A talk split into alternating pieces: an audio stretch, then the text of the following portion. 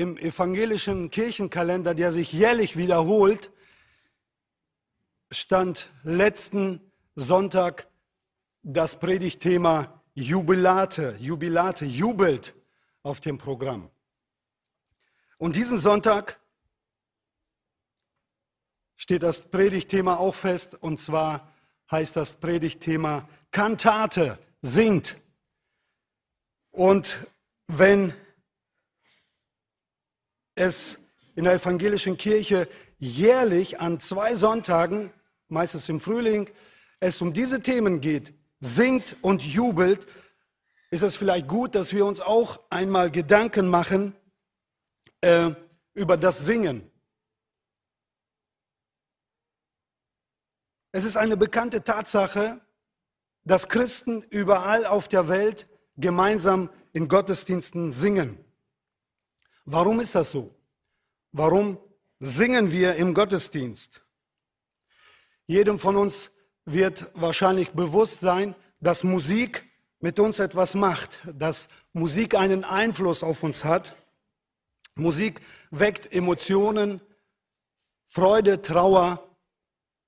Musik hebt Erinnerungen hervor, wirkt also gegen Demenz. Musik setzt Menschen in Bewegung und mobilisiert sogar Massen. Aber was, wenn Musik eine tiefere Bedeutung hat? Was, wenn der Gesang der Kinder Gottes viel mehr ist als nur eine religiöse Übung im Gottesdienst, viel mehr als ein schmückendes Beiwerk? Was, wenn der Gesang der Kinder Gottes vielmehr die Schönheit einer anderen Welt, nämlich Gottes neuer Welt, abzeichnet, signalisiert.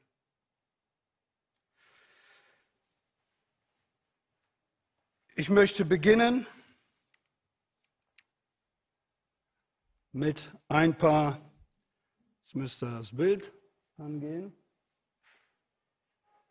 Genau, das ist das Thema für heute. Halleluja, gemeinsam singen im Gottesdienst. Tun wir ja schon lange und immer schon. Aber warum tun wir das? Und warum Halleluja?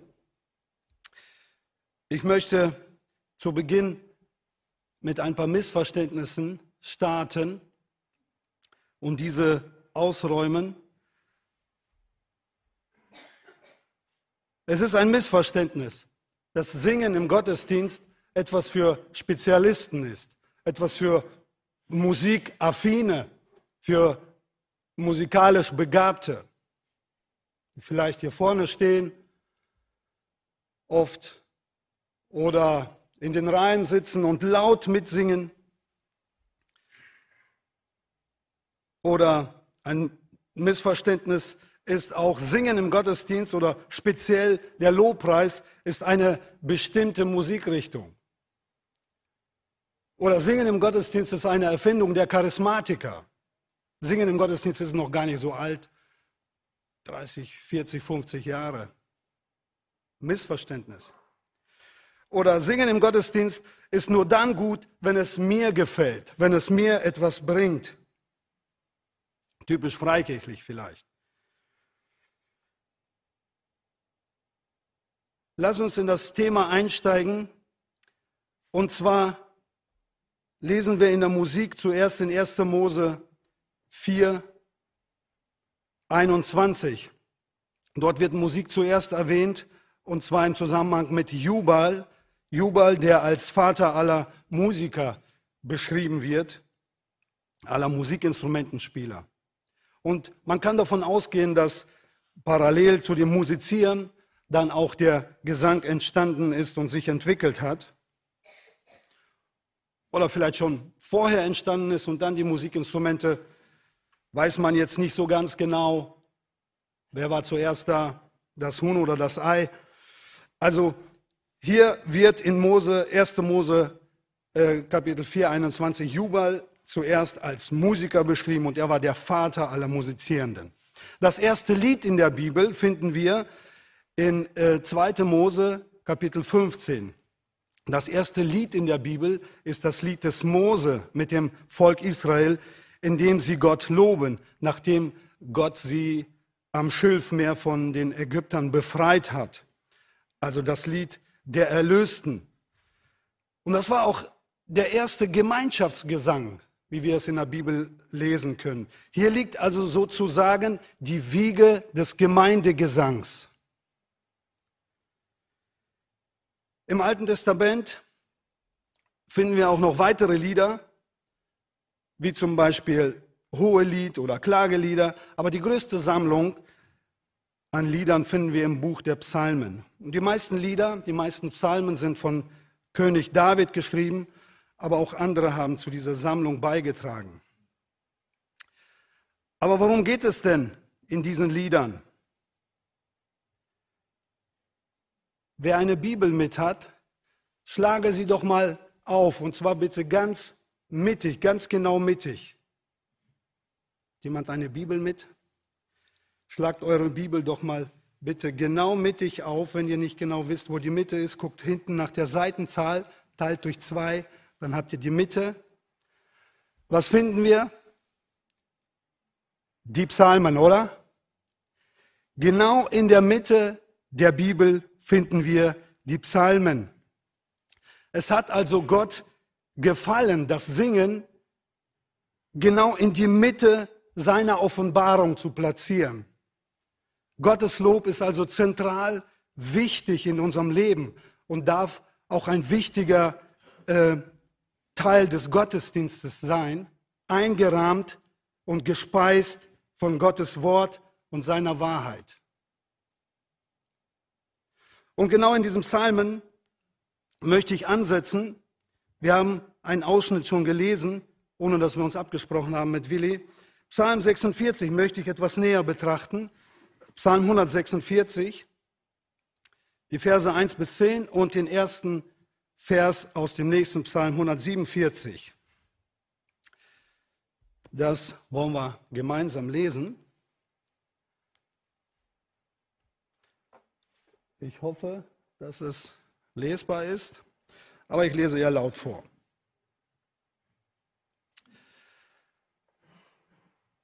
Dieser Psalm beginnt mit Halleluja. Lobe den Herrn meine Seele. Ich will den Herrn loben mein Leben lang, für meinen Gott singen und musizieren, solange ich bin. Verlasst euch nicht auf Mächtige, nicht auf irgendeinen Menschen, bei dem doch keine Hilfe zu finden ist. Wenn er den letzten Atem aushaucht, so wird er wieder zur Erde. Und am selben Tag ist es vorbei mit all seinen Plänen. Glücklich zu preisen ist, wer den Gott Jakobs zum Helfer hat, wer seine Hoffnung auf den Herrn, seinen Gott setzt, auf ihn, der Himmel und Erde erschaffen hat, das Meer und alles, was darin lebt, auf ihn, der für alle Zeiten die Treue hält. Den Unterdrückten verschafft er Recht, den Hungernden gibt er Brot, der Herr befreit die Gefangenen, der Herr öffnet die Augen der Blinden, der Herr richtet Gebeugte auf, der Herr liebt Menschen, die seinen Willen tun. Der Herr behütet die Fremden, Waisen und Witwen, stärkt und erhält er. Aber den Weg derer, die ihn verachten, macht er zu einem Irrweg. Auf ewig herrscht der Herr als König, dein Gott Zion, jetzt in allen künftigen und in allen künftigen Generationen. Halleluja. Gut ist es für unseren Gott zu singen. Ja, schön ist so, solch ein Lobgesang. Ihm allein gebührt er. Soweit Gottes Wort. Dieser Psalm beginnt also mit Halleluja. Halleluja ist hebräisch und ist eigentlich schon ein kompletter Satz. Dieser Satz besteht aus dem Wörtchen Hallelu, was so viel wie loben und preisen heißt. Und dieses Verb steht in Befehlsform im Imperativ, Plural, also Mehrzahl, heißt, äh, es ist eine Aufforderung zu loben und zu preisen. Und zwar in Mehrzahl, nicht nur ich, sondern die Gemeinschaft. Und das zweite Wörtchen, die zweite Silbe Ja, steht für den Namen Jahwe. Eine Gemeinschaft wird also dazu aufgefordert, Gott zu loben.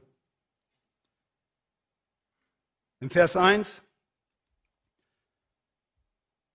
haben wir gelesen, Halleluja. Und hier am Anfang sagt dieses Wort, dieser Aufruf unmissverständlich klar, um wen es hier gehen soll, wer zu loben ist, nämlich Gott allein. Halleluja heißt, lobt gemeinsam Gott. Und dann heißt es, lobe den Herrn meine Seele. Es soll kein halbherziges Lippenbekenntnis sein, sondern von ganzer Seele möchte dieser Psalmsänger Gott loben und uns dazu einladen, die Gemeinschaft dazu einladen. Singen ist also hier nicht zuerst eine Sache der Kehle, sondern eine Sache der Seele. Und in Vers 2 lesen wir, wie lange sollen wir ihm Lob singen? Wie lange sollen wir ihn loben? Solange ich bin. Ich will den Herrn loben, solange ich lebe und meinen Gott Lob singen, solange ich bin. Für immer nämlich. Und weiterhin wird besungen in Versen 3, 4 und 5 das Vertrauen und die Hoffnung auf Gott, nicht auf Menschen. Dann Vers 6, Gottes wunderbare Werke und seine Treue werden besungen. Im Vers 7 geht es um Recht und Gnade und um die Befreiung und Erlösung. Der Herr macht Gebundene frei. In, Verse, in den Versen 8 und 9 wird Gottes Führung besungen, Gottes Heilung, Gottes Fürsorge, seine Liebe, aber auch seine Strafe. Er lässt die Gottlosen verkehrte Wege gehen. Und in Vers 10 wird Gottes ewige Herrschaft besungen. Und dann heißt es zum Schluss wieder, dieser Psalm ist also in diesem Aufruf, Gott zu loben, eingebunden. Halleluja, lobt den Herrn. Es ist gut, unserem Gott zu Lob singen, denn ihm gebührt ein schöner Lobgesang. Deswegen bemühen wir uns ja auch und üben hier jede Woche zwei, ein, zweimal mindestens und singen schön im Gottesdienst. Das sind die Themen, die in den Psalmen hauptsächlich besungen werden, mit dem Hauptthema Befreiung und Erlösung. Und dieses Hauptthema zieht sich durch die Psalmen durch, aber nicht nur durch, durch, durch die Psalmen, sondern durch die ganze Bibel, wie es dem aufmerksamen Bibelleser sicher nicht entgangen ist. Und in Psalm 150 lesen wir, Psalm 150, Vers 6. Alles, was atmet, lobe den Herrn. Halleluja. Wer soll Gott loben? Wer soll den Herrn loben? Alles, was atmet. Und in einigen Psalmen, in Psalm äh, 148, geht es ja sogar darüber hinaus. Obstbäume sollen Gott loben und ähm, Meeresfluten Meerestiere, Feuer und Hagel und Schnee und all das. Aber vor allem wir, die Gemeinschaft der Heiligen. Alles, was atmet, lobe den Herrn. Und in Jesaja, Vers, äh, Kapitel 38, Verse 18, 19 und 20 stimmt König Jeskia einen Psalm an, nachdem Gott ihn vom Tod errettet hat und ihm noch einige Jahre dazugegeben hat. 15 Jahre dazugelegt hat, stimmt der König Hiskia ein Psalm an. Wir lesen uns den, Jesaja 38, Verse 18, 19 und 20. Dort sagt Hiskia, denn die Toten loben dich nicht und der Tod rühmt dich nicht. Und die in die Grube fahren, warten nicht auf deine Treue, sondern allein die da leben, loben dich. So wie ich heute. Der Vater macht den Kindern deine Treue kund. Der Herr hat mir geholfen, darum wollen wir singen und spielen, solange wir leben im Hause des Herrn. Ups, wäre schon zu weit.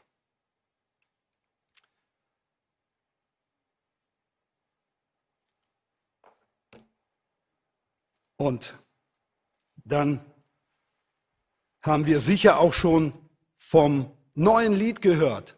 In den Psalmen heißt es immer wieder mal, singt dem Herrn ein neues Lied. Zum Beispiel Psalm 149, Vers 1. Halleluja!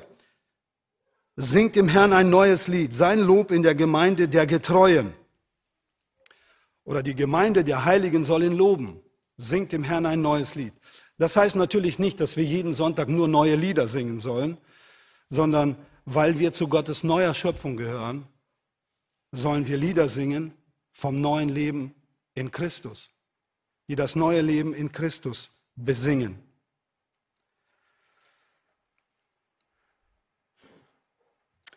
Das Singen setzt sich im Alten Testament fort und zieht sich durch bis ins Neue Testament. Wir lesen in Matthäus 26, 30, dass Jesus selbst auch gesungen hat. In der Nacht, als er verraten wurde, nach dem letzten Abendmahl, hat Jesus mit seinen Jüngern eine Hymne gesungen, ein Lobgesang. Und danach gingen sie zum Ölberg.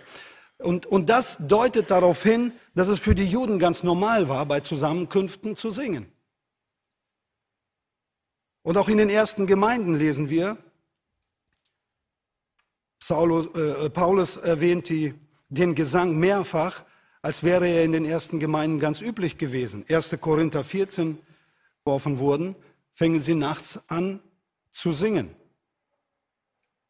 Apostelgeschichte 16.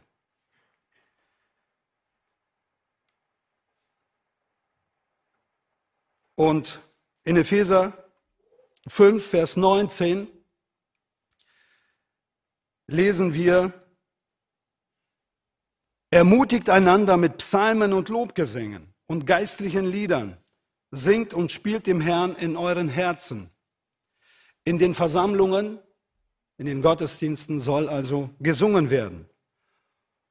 Und in Kolosser 3, 16 lesen wir, lasst das Wort Christi reichlich unter euch wohnen, lehrt und ermahnt einander in aller Weisheit mit Psalmen, Lobgesängen und geistlichen Liedern. Singt Gott dankbar in euren Herzen oder von Herzen, vom Herzen. Und auf diesen letzten Vers möchte ich kurz eingehen, etwas näher betrachten. In einer Gemeinde also in der das Wort Christi reichlich wohnen soll, das heißt bestimmend in ihrer Mitte stehen soll, kommt das eben auch dazu, dass sich Gläubige gegenseitig lehren und ermahnen. Und damit das dazu kommt, gehört Weisheit dazu. Also ein einfühlsames, weises Zurechthelfen, das im anderen die Bereitschaft bewirkt, äh, über sein sündiges Verhalten Buße zu tun. Und jetzt an dieser Stelle kommt es zu einer großen Überraschung, wie ich finde. Dieses Lehren und Ermahnen kann durch Singen passieren oder soll durch Singen passieren. Nämlich Singen von Psalmen, Lobgesang und geistlichen Liedern. Und scheinbar ist es so wichtig, weil Paulus das an zwei Bibelstellen erwähnt. Und deshalb möchte ich da auch näher drauf eingehen. Was sind denn diese drei Kategorien? Psalmen, Lobgesang, also Hymnen und geistliche Lieder. Was könnte damit gemeint sein? Also irgendwie sind Psalmen ja auch Loblieder und Loblieder sind auch manchmal Psalmen und all das sind geistliche Lieder. Aber Paulus unterscheidet das. Er erwähnt das getrennt voneinander. Also geht es beim Lobgesang, bei den Hymnen darum, dass wir Gott, den Schöpfer und Jesus als Erlöser groß machen. Das ist der Lobpreis, den wir im Gottesdienst bei uns auch singen. Loblieder oder Hymnen.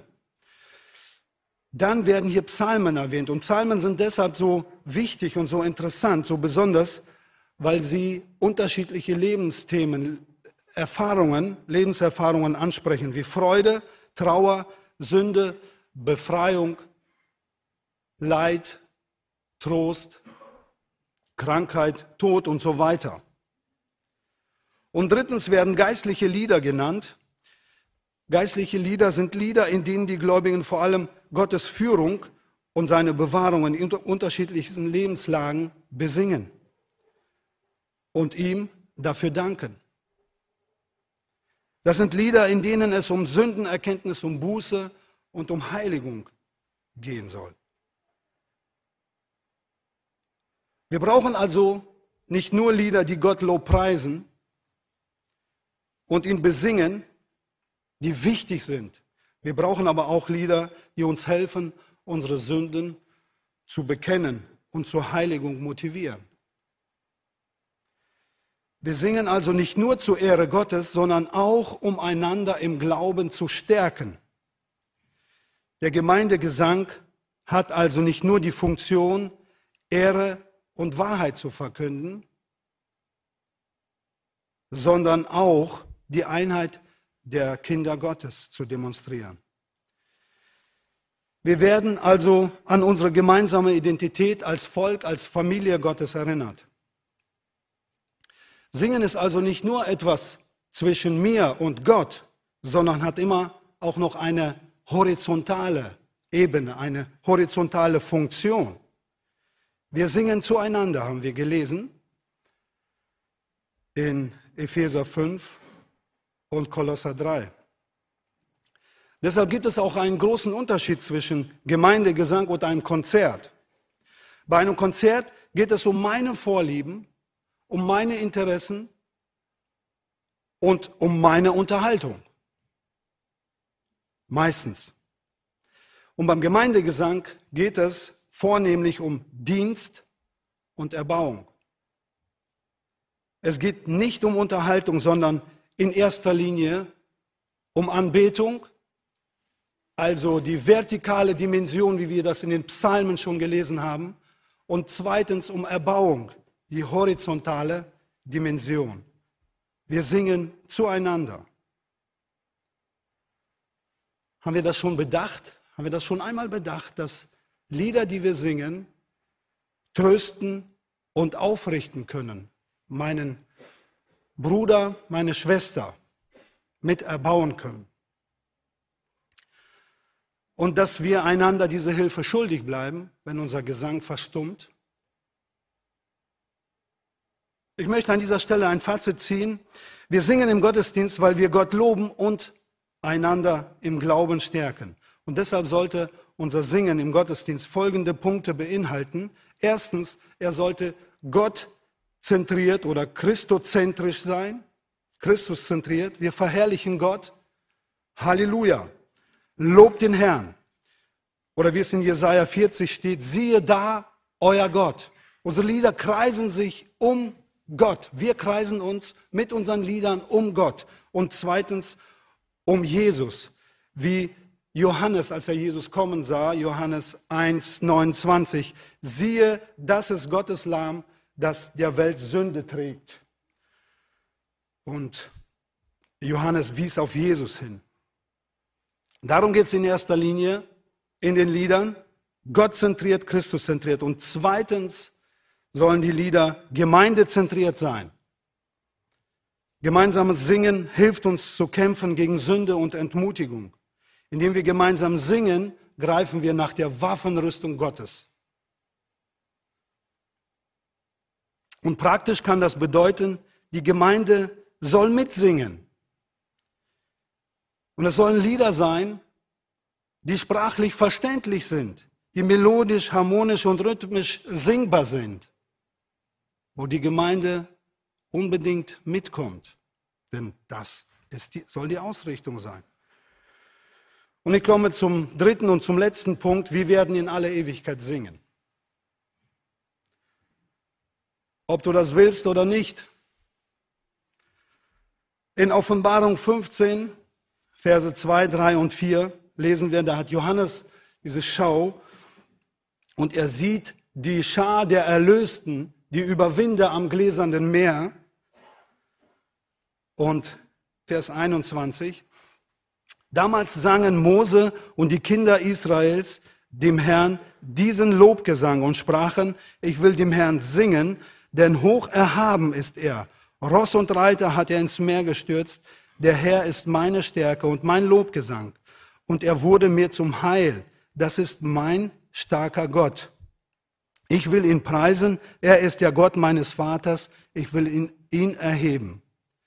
Sie sangen also das Lied der Erlösten. Sie feierten ihre Erlösung.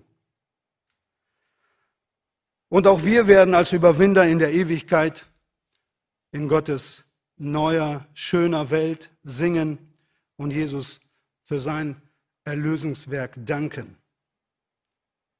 Und wir wollen heute schon damit anfangen. Wir werden heute das Abendmahl feiern und Jesus für sein Erlösungswerk danken.